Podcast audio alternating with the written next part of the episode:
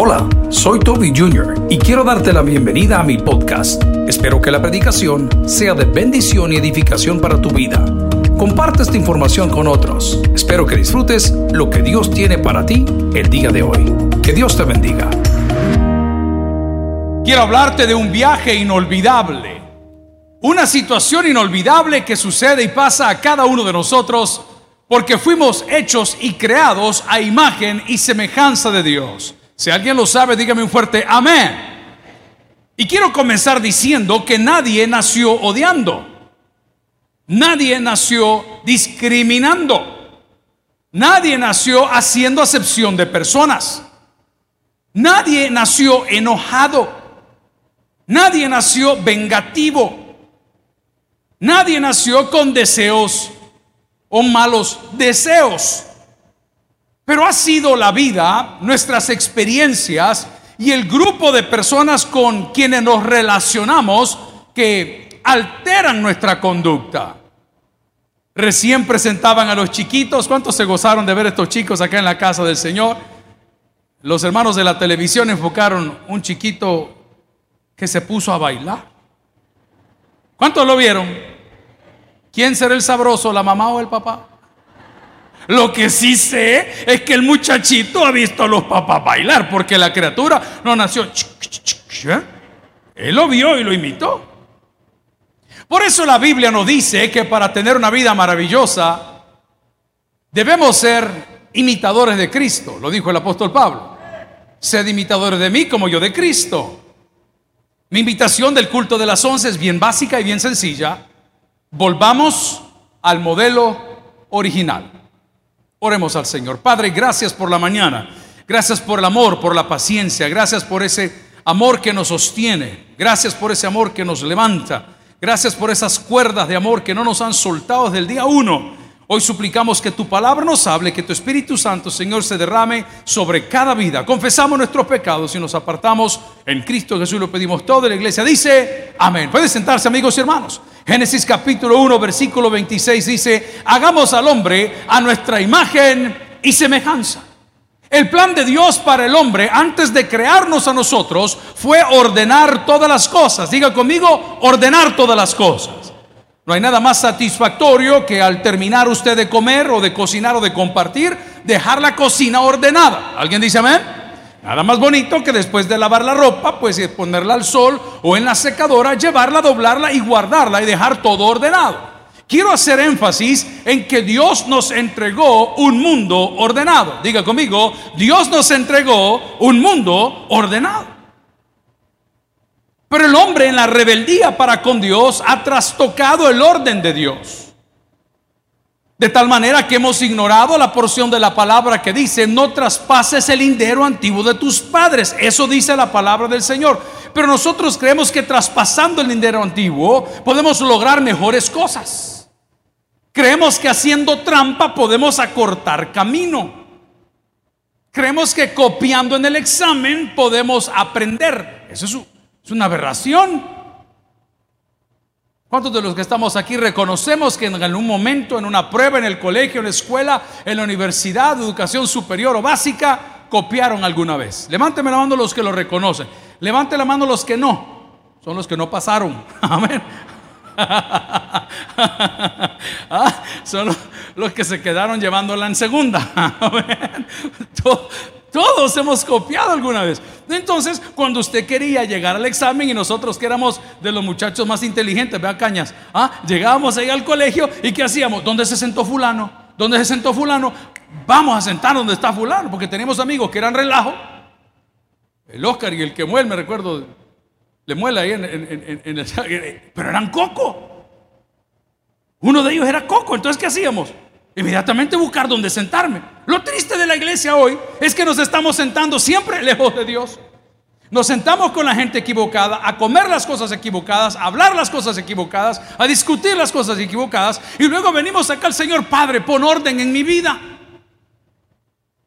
Dios es un Dios de orden. Repeat after me. Dios es un Dios de orden. Entonces, todo aquello que no sea ordenado no puede ser bendecido por Dios. Comienzo yo. mis sentimientos. Mis sentimientos. Les decía en el culto de las 9 de la mañana que esta es una iglesia para todos. Aquí no hacemos acepción de personas. Aquí nos expulsa gente de la congregación. Porque la Biblia nos enseña y nos dice, y se lo puse con un fundamento, que Jesús vino a buscar y a salvar lo que se había perdido, porque los sanos no tienen necesidad de medicina. ¿Alguien dice amén esa palabra? Ok, gloria al Señor por ello, si se lo quiere, déselo el corazón. Pero, pero, eso no significa que vamos a hacer desorden. Eso no significa que vamos a dejar pasar los principios bíblicos. No. Lo que significa es que los que venimos desordenados, venimos a la casa del Señor para que a través de la palabra de Dios, no del pastor, para que a través de la Biblia y la predicación, el Espíritu Santo haga la obra. Por lo tanto, le digo el día de hoy que entre más desordenada estén nuestras vidas, más necesitamos estar en la casa de Dios. Dios es un Dios de orden de tal manera que cuando usted se enamora de la persona equivocada, sufre. Dios es un Dios de orden. Yo siempre les he dicho, haga las cosas bien. Salga por la puerta de adelante. Entre por la puerta de adelante. No termine una relación de una mala manera. La bendición de Dios no nos puede acompañar. El pleito fue con la mamá, no con los niños. El pleito fue con el papá, no con los niños. El pleito fue con el papá, no con la nueva señora. ¿Alguien está recibiendo palabra el día de hoy o sigo? ¿Ah? El pleito era con la mamá, no con el nuevo marido. Pero usted se enllave en el nombre de Jesucristo y le llama a ellos adúlteros y fornicarios cuando la o él que propició la situación fue usted. Porque dejó de cumplir con los deberes que la Biblia establece dentro del matrimonio. Y lo primero que dijo, pues entonces no te doy. ¿Alguien entiende el hebreo o se los explico? Entonces vino la mujer y dijo, pues con que no me das, brinco diera, ahí tengo como a siete, me juntó el ganado. Y de repente el marido hace exactamente lo mismo. Es que todos hablamos del problema, nadie habla del origen del problema. Y el origen del problema es el desorden. Quiero que alguien me diga amén a la frase que voy a decir si es que tengo quórum. A mí el dinero nunca me alcanza. Hasta levanta la mano, hermano. No, maestro, siéntese. ¿Y por qué no te alcanza el dinero? ¿Y por qué no te alcanza el dinero? ¿Puedo, opinar?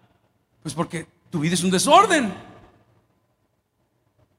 Porque quieres comer sushi todos los días y tu nana te da pescado y arroz y no te lo comes. Es lo mismo. Dios hizo algo maravilloso para crear al hombre y antes de bendecirnos con su imagen y con su semejanza, no me vayan a equivocar esto con los teólogos que andan predicando que somos chiquidioses. No, está mal puesto. Teológicamente hablando no tiene fundamento. Pero nos entregó un mundo ordenado. ¿Hay hombres en la casa de Dios? Perfecto. Sus sentimientos están proyectados para complementarse con una mujer. Perdón, ¿con cuántas dije? A la vez, dice el hermano aquí. Qué terrible. Dios lo te. Pero no, como tú quieres hacer desorden, entonces no hay problema, dice el Señor. En tu libre albedrío estás libre. Ahorita te estoy dando un chance para que reflexiones. Vos dale. Lo único que te va a doler, vas a llorar, te van a traicionar, te van a hacer pedazo el corazón. Tu mente no va a estar en paz, no vas a poder dormir. Pero vos dale, sos libre. El Señor en su misericordia, que quiere la redención de todos, nos da un margen. Pero el orden no es así. Entonces la persona desordenada siempre tiende a culpar a terceros. Es que yo soy así porque mis papás eran así. Es que yo me convertí en esto porque tú me hiciste esto. Es que yo respondo de esta forma porque tú tienes palabras ásperas. Una de las cosas que admiro de mi hermana Patty es que yo nunca he escuchado una palabra áspera salir de su boca. Sí me ha insultado, pero con amor. O sea, en la imagen mía de la cabeza de esa mujer no tiene esa área activa. No es una persona maldiciente. Y cuando se le pone cruda la cosa, porque le sucede, y cuando los problemas vienen, siempre me dice, ay hermano, ya va a pasar, mátalo. A ver, así, suavecito, Suavecito, él la deja ir. Yo me imagino que en algún momento a su marido le dijo, te quedó grande la yegua. Ay, o sea, ¿me, ¿me entiende lo que le digo? Es que la Biblia dice que no es hombre el que anda con varias, es hombre el que se domina a sí mismo. Eso dice ahí. Eso dice la palabra. Y esa lección es para nosotros. Take control. Tome control de su vida. Dios es Dios de orden. Entonces el sufrimiento de la iglesia se da, de la iglesia que somos los cristianos, que hacemos y formamos el cuerpo de Cristo, se da porque hemos dejado el modelo original. Y lo primero que hizo Dios en la creación, no lo voy a decir en orden cronológico, es separar la luz de las tinieblas. ¿Por qué sufrimos? Algunos. Porque queremos unir las dos cosas, hacer caber las dos cosas, interactuar en los dos mundos, ser famosos en los dos mundos. No vamos a satanizar redes sociales, pero quiero ser bueno en TikTok y quiero ser bueno en Instagram, quiero ser bueno en Instagram y quiero ser bueno en Facebook, quiero ser bueno en Facebook y quiero ser un youtuber, eh, quiero ser youtuber pero quiero ser conferencista, quiero ser conferencista. Entonces el Señor dice, espérate, espérate, espérate un segundo, es que no te has ordenado. El plato fuerte en las iglesias, en la comunidad cristiana de fe, es la palabra. Pero la iglesia quiere que tengamos una tamaleada, que tengamos las ruedas allá afuera y vendamos chuco. Y que en la tarde tengamos la conferencia para no sé quién, amigo y hermano, se lo digo con cariño, habiendo pasado por todas esas etapas. Cuando su servidor estaba más joven y usted nos honraba con sus oraciones y su visita, aquí pusimos desde domingo loco, domingo racing, domingo vaquero, domingo mundialista, domingo patriótico, domingo LF, no, ese sí que lo tuvimos, pero lo tuvimos para traer y que la gente estuviera bien. La gente está bien cuando está bien con este libro, con la palabra de Dios. A Él sea la hora y la gloria. Ahora bien, que podamos utilizar esas herramientas, sí, las podemos utilizar, pero seamos ordenados, hermano. ¿Cuántos somos comelones aquí? Comelones, pero de verdad. Así que no le dé humillación decirlo, aunque yo sé que está en doble silla ahorita, ¿verdad? Y orando al Señor, que no se abran las patas de la que está sentada ahí. Yo soy de los que disfruto más los chetos, los churros y los troctrix que el plato principal. Alguien, ese es mente de gordo. Ah, a mí qué me importa si van a dar carne, ¿qué hay de picar? Ya le ponen los platanitos ahí y usted le va poniendo trompa de chucho. Ah, y le pone limoncito. Y, ah, qué buena Ok, pero ese es un desorden. ¿Y qué le decía la mamá a uno cuando le voy a comer así? Hijo, espérese. Ya van a servir la sopa. ¿Y quién quiere sopa teniendo churros, hermano? Nadie. ¿O ha visto usted niño chiquito que diga, quiero sopa? Nada. El niño quiere peperecha. No, era el papá. Pero bueno, vamos al punto. El desorden. Entonces el sufrimiento a mi vida y a la suya llega cuando alteramos el orden de Dios y queremos unir las tinieblas con la luz. Voy a declararlo según la Biblia. Oh almas adúlteras, dice la Biblia. ¿No sabéis que la amistad con el mundo es enemistad en contra de Dios? Ojo, y sigue más fuerte. El que se constituye. ¿Mm? Hay una constitución, la que hay que respetar aquí en El Salvador, ¿verdad? La constitución. Para eso es. El que se constituye amigo del mundo, también se constituye enemigo de Dios. No tengo otra cosa de que hablarles que de mi casa. Y le dije lo que hablamos con, con los tres cipotes que Dios nos ha prestado.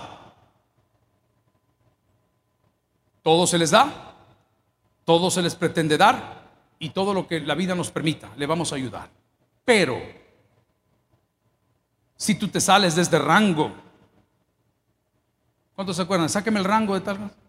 ¿Eh? Si usted se sale del rango, ya la cobertura del papá no va. Hace poco uno de ellos venía con sus hermanos, son bastante unidos. Ocho de la noche, papi me dijo, se me acaban de reventar dos llantas. Dos llantas. Aquí hay dos posibilidades. O a mi niño lo atacó un extraterrestre. O mi niño venía bien a pichinga y las pasó dejando en alguna acera. El tata que no lo quiere ver, sigas engañando, hermano. ¿Y dónde andás? Le dije. Aquí cerquita, me dijo, por la calle de los locos. No sé cuántos se acuerdan de esa calle de los locos. La hermana Men dice, ¿qué es eso? Le vamos a dar un refresh. La calle de los locos se le llamaba a la calle de los moteles porque todos iban con el asiento abajo y el tipo iba hablando solo. Ah, ya se les había olvidado. Hoy resulta. Nunca se les trabó la cortina. Ah, ah, hoy andan con cosas. Bueno, hijo, le dijo, así como usted se fue usted resuelva. Sí, papi me dijo, ya le hablamos a fulano y le hablamos a engano. Pasó una hora, pasaron dos horas, pasaron tres horas y le vuelvo a escribir. ¿Qué pasó?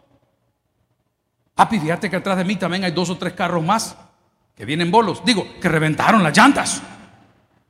Bueno, le digo, pidan la misma grúa todos y que los jalen en vaca.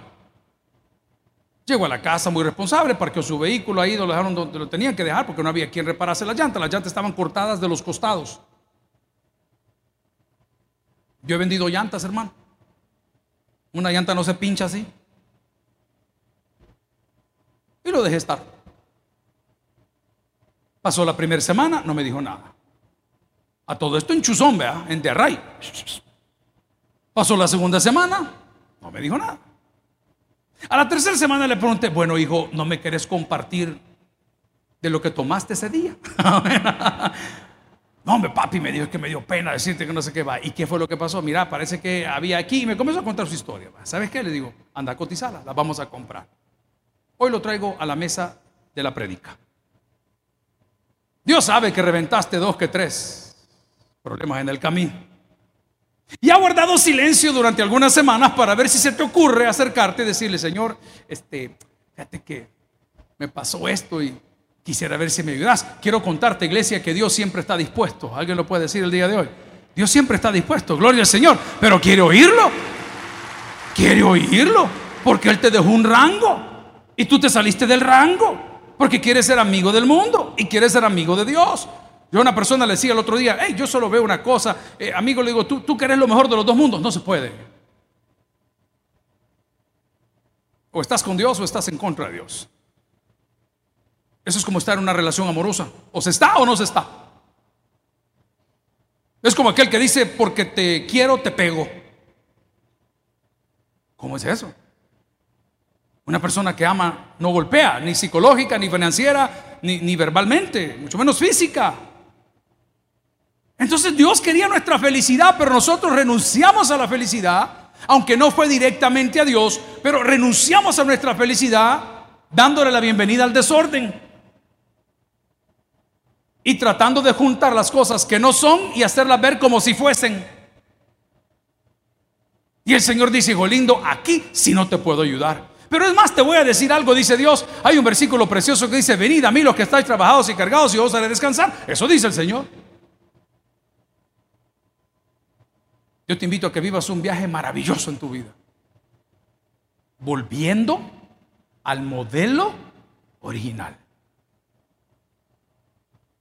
¿Cuántas amistades vamos a tener que depurar? Varias. Si las hay. Hay gente fuerte, si no diciendo que son malos. O sea, porque la gente cree que el malo se ve malo. Mire, hermano, le voy a contar algo que hablamos con el pastor Jorge. Hablando de administración, de salarios mínimos, de retenciones de renta, de impuestos, son cosas que aquí los vemos todos los días. Y de repente nos sentamos a comer con un par de amigos de hombres de negocio los dos. Y me dice el pastor Jorge, hey pastor, me dice, no lo puedo creer. Me dijo, ah, ¿qué pasó? Pues chica, fíjese que uno de los empleados de la empresa de este caballero, pues vino a consejería y me tocó atenderlo. ¿Y cuál era el punto? No, me dijo que el dueño de la empresa, el amigo con que estábamos, le quería bajar el salario en lugar de aumentarlo como la ley hoy nos dice. Yo sé que es un riesgo, yo sé que X, pero no se preocupe. En la vieja escuela en Estados Unidos, y no me quiero salir del tema, se nos había enseñado a través de los administradores de los 80s y los 90s, the customer is always right. El cliente siempre tiene la razón. No. El dueño de Virgin, que lo ve con viajes al espacio y con cohetes y aviones y la musical, la cosa de música, el dueño de Virgin nos enseñó un concepto nuevo en la administración y dijo, Lo más importante en la empresa es el colaborador, porque tu colaborador cuida a tus clientes. Pero nos enseñaron al revés. Entonces me dice el pastor, lo puede creer, me dijo, bajarle de 365 a 305 dólares sin darles el día libre, sin poner... De ese tipo de amistades te hablo. No te estoy hablando del que fuma monte, del que anda con cocaína, del que anda con muere. No, no, no, no, no, no. Porque tú vas a hacer negocio con este tipo de explotador. Y cuando haces negocio con este tipo de explotador, la maldición la estás llevando a tu casa. Porque esa actitud Dios no la va a respaldar. ¿Alguien está recibiendo palabras? Dígame fuerte amén. O sea, no son los malos que son de pandilla. No, no, no. El tipo de amistad que todo te tapa. Ese tipo de amistad, tinieblas y luz, lo hacemos caber, todo está bien. No, no, el que te tapa las cosas. Bendecimos en el nombre del Señor a, a los médicos, a los financieros, a los maestros, a los docentes, a los facilitadores, que tienen los pantalones de llamarnos, dice fulano de tal. Esto que estás haciendo, esto está mal. Yo tengo profesores que hoy me honran congregándose en la iglesia y mi profesor de lenguaje, que antes se llamaba idioma nacional, entre el culto de las 9 y las 11, me mandó dos mensajes de 3 minutos 47 segundos entre los dos. Y era para corregirme en dos palabras que estaba utilizando. Y me dijo, hijo, a pesar del tiempo que ha pasado, siempre seguiré siendo tu maestro. Y yo le contesté, y yo siempre lo seguiré odiando. Amén.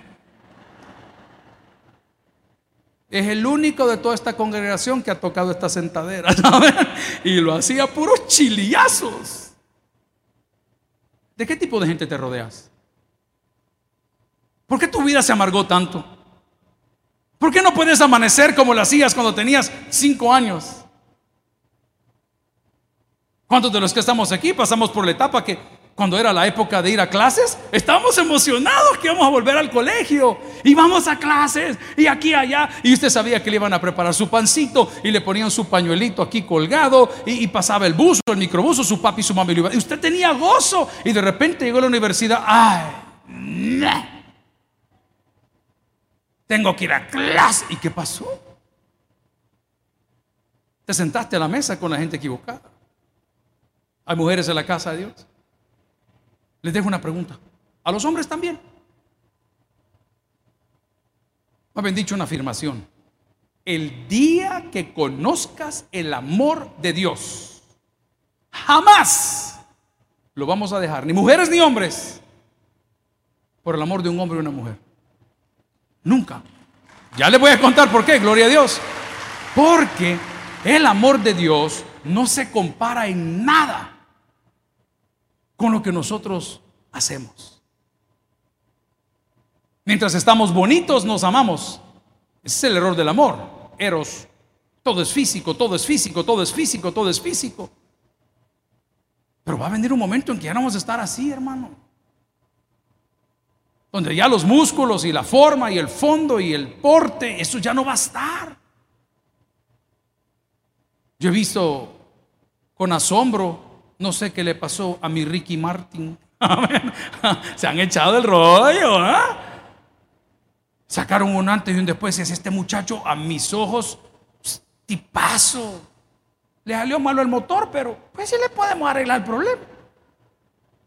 Tipazo. ¿Qué tienen que ver las tinieblas con la luz? Esta mañana dice el Señor en Génesis 1.26, hagamos al hombre a nuestra imagen y semejanza. ¿Y qué te dio Dios en su imagen y semejanza? Tú eras y eres y serás una persona capaz. ¿Quién te dijo que no? Gloria al Señor por ello. ¿Quién te dijo que no? ¿Cuántas de ustedes las que están sentadas aquí están acostumbradas a que le digan en su casa, es que eso es un inútil? ¿Quién dice? Y nosotros los hombres, que eso es un bueno para nada, lo cual es cierto. Pero ¿quién dice? Dios nos hizo su imagen y semejanza. Dejé de ser capaz cuando traté de unir las tinieblas con la luz y llamarlo bueno. No, Dios llamó bueno a la separación de las tinieblas y la luz. A eso llamó bueno. Yo me gozo, hermano. Usted lo cantaba. Yo me gozo lunes, yo me gozo Yo me gozo, todos los días me gozo. Porque todos los días pues fueron dados por el Señor y todos los días sale el sol y todos los días hay olas en el mar y todos los días puede ir al lago de Ilopango, puede ir al lago de Coatepeque, puede ir al volcán, puede ir a pasear, a todos los días. Pero el domingo, apártelo hermano, un pedacito hombre, un par de horas hombre, para que no se vaya a la calle con hambre. Y esto lo aplico un principio en las parejas que es fuerte, pero se lo digo, chucho bien comido no anda basureando. Cuando usted sale bien alimentado de la casa de Dios, de cualquier iglesia, de cualquier sermón, de cualquier predicador, cuando alguien dice, mira, no querés que vayamos a que nos tiren las cartas. No sé. Pero vos primero, le dice la cristiana, para que le digan, cinco maridos has tenido y el que ahora tiene no es tu marido, es el pastor de la iglesia. Vos primero. Y de repente cuando usted está leyendo el periódico, no sé si todavía lo sacan o no, aparece el horóscopo. Ay, picarones. Y usted, antes de ir a ver todas las publicaciones de los divorcios de la ciudad, Pasa leyendo el horóscopo. Sagitario. ¿Ah? Géminis. Como que nombre de tubera. Pero bueno, ¿Ah? piénselo. Usted ve esas cosas como hijo de Dios, después de haber leído el librito todos los días y haber orado, haber ido a su iglesia. Mira con lo que viene. ¿Usted está seguro? Porque usted está fundamentado en la roca. Y le dice a la gente, no vas a lograrlo, no vas a hacerlo, no vas a poder vencerlo. y el libro hermoso te dice, todo lo puedo en Cristo que me fortalece. Filipenses 4:13.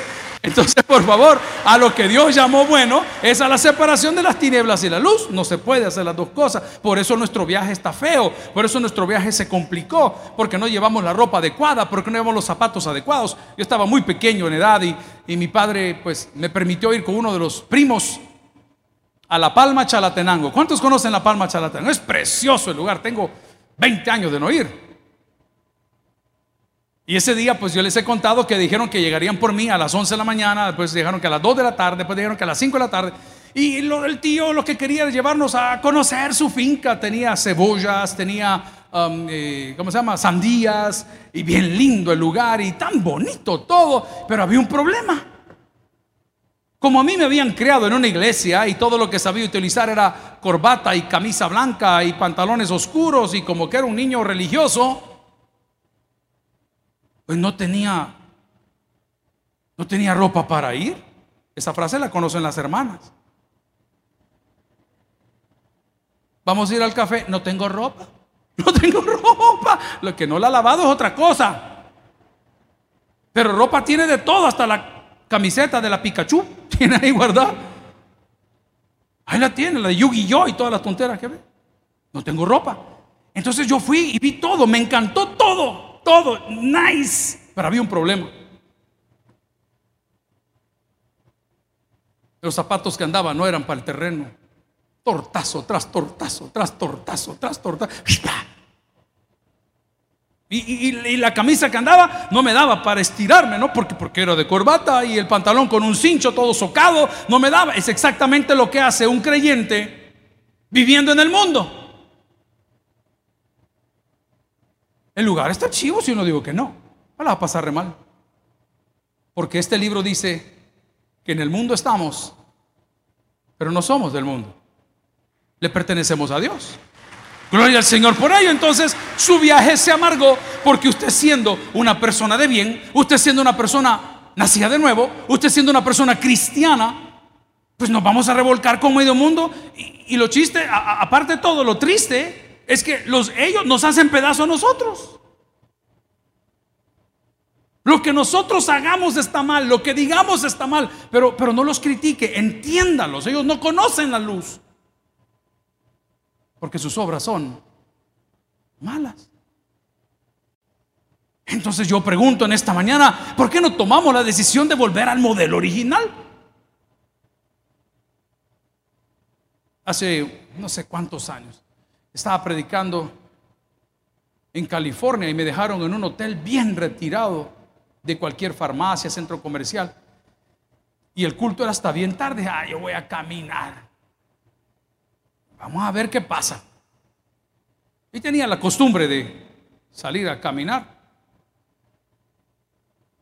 Y ya eran como las 5 de la tarde. Culto creo que a las 8 de la noche. Dije, va, voy a ir un, un almacén ahí, vea, un Coles, algo así, un par, de jeans, una tontera. Y comencé a caminar, no sabía dónde estaba. Y de repente cuando, para cortar camino, me metí por un pasaje, un back alley.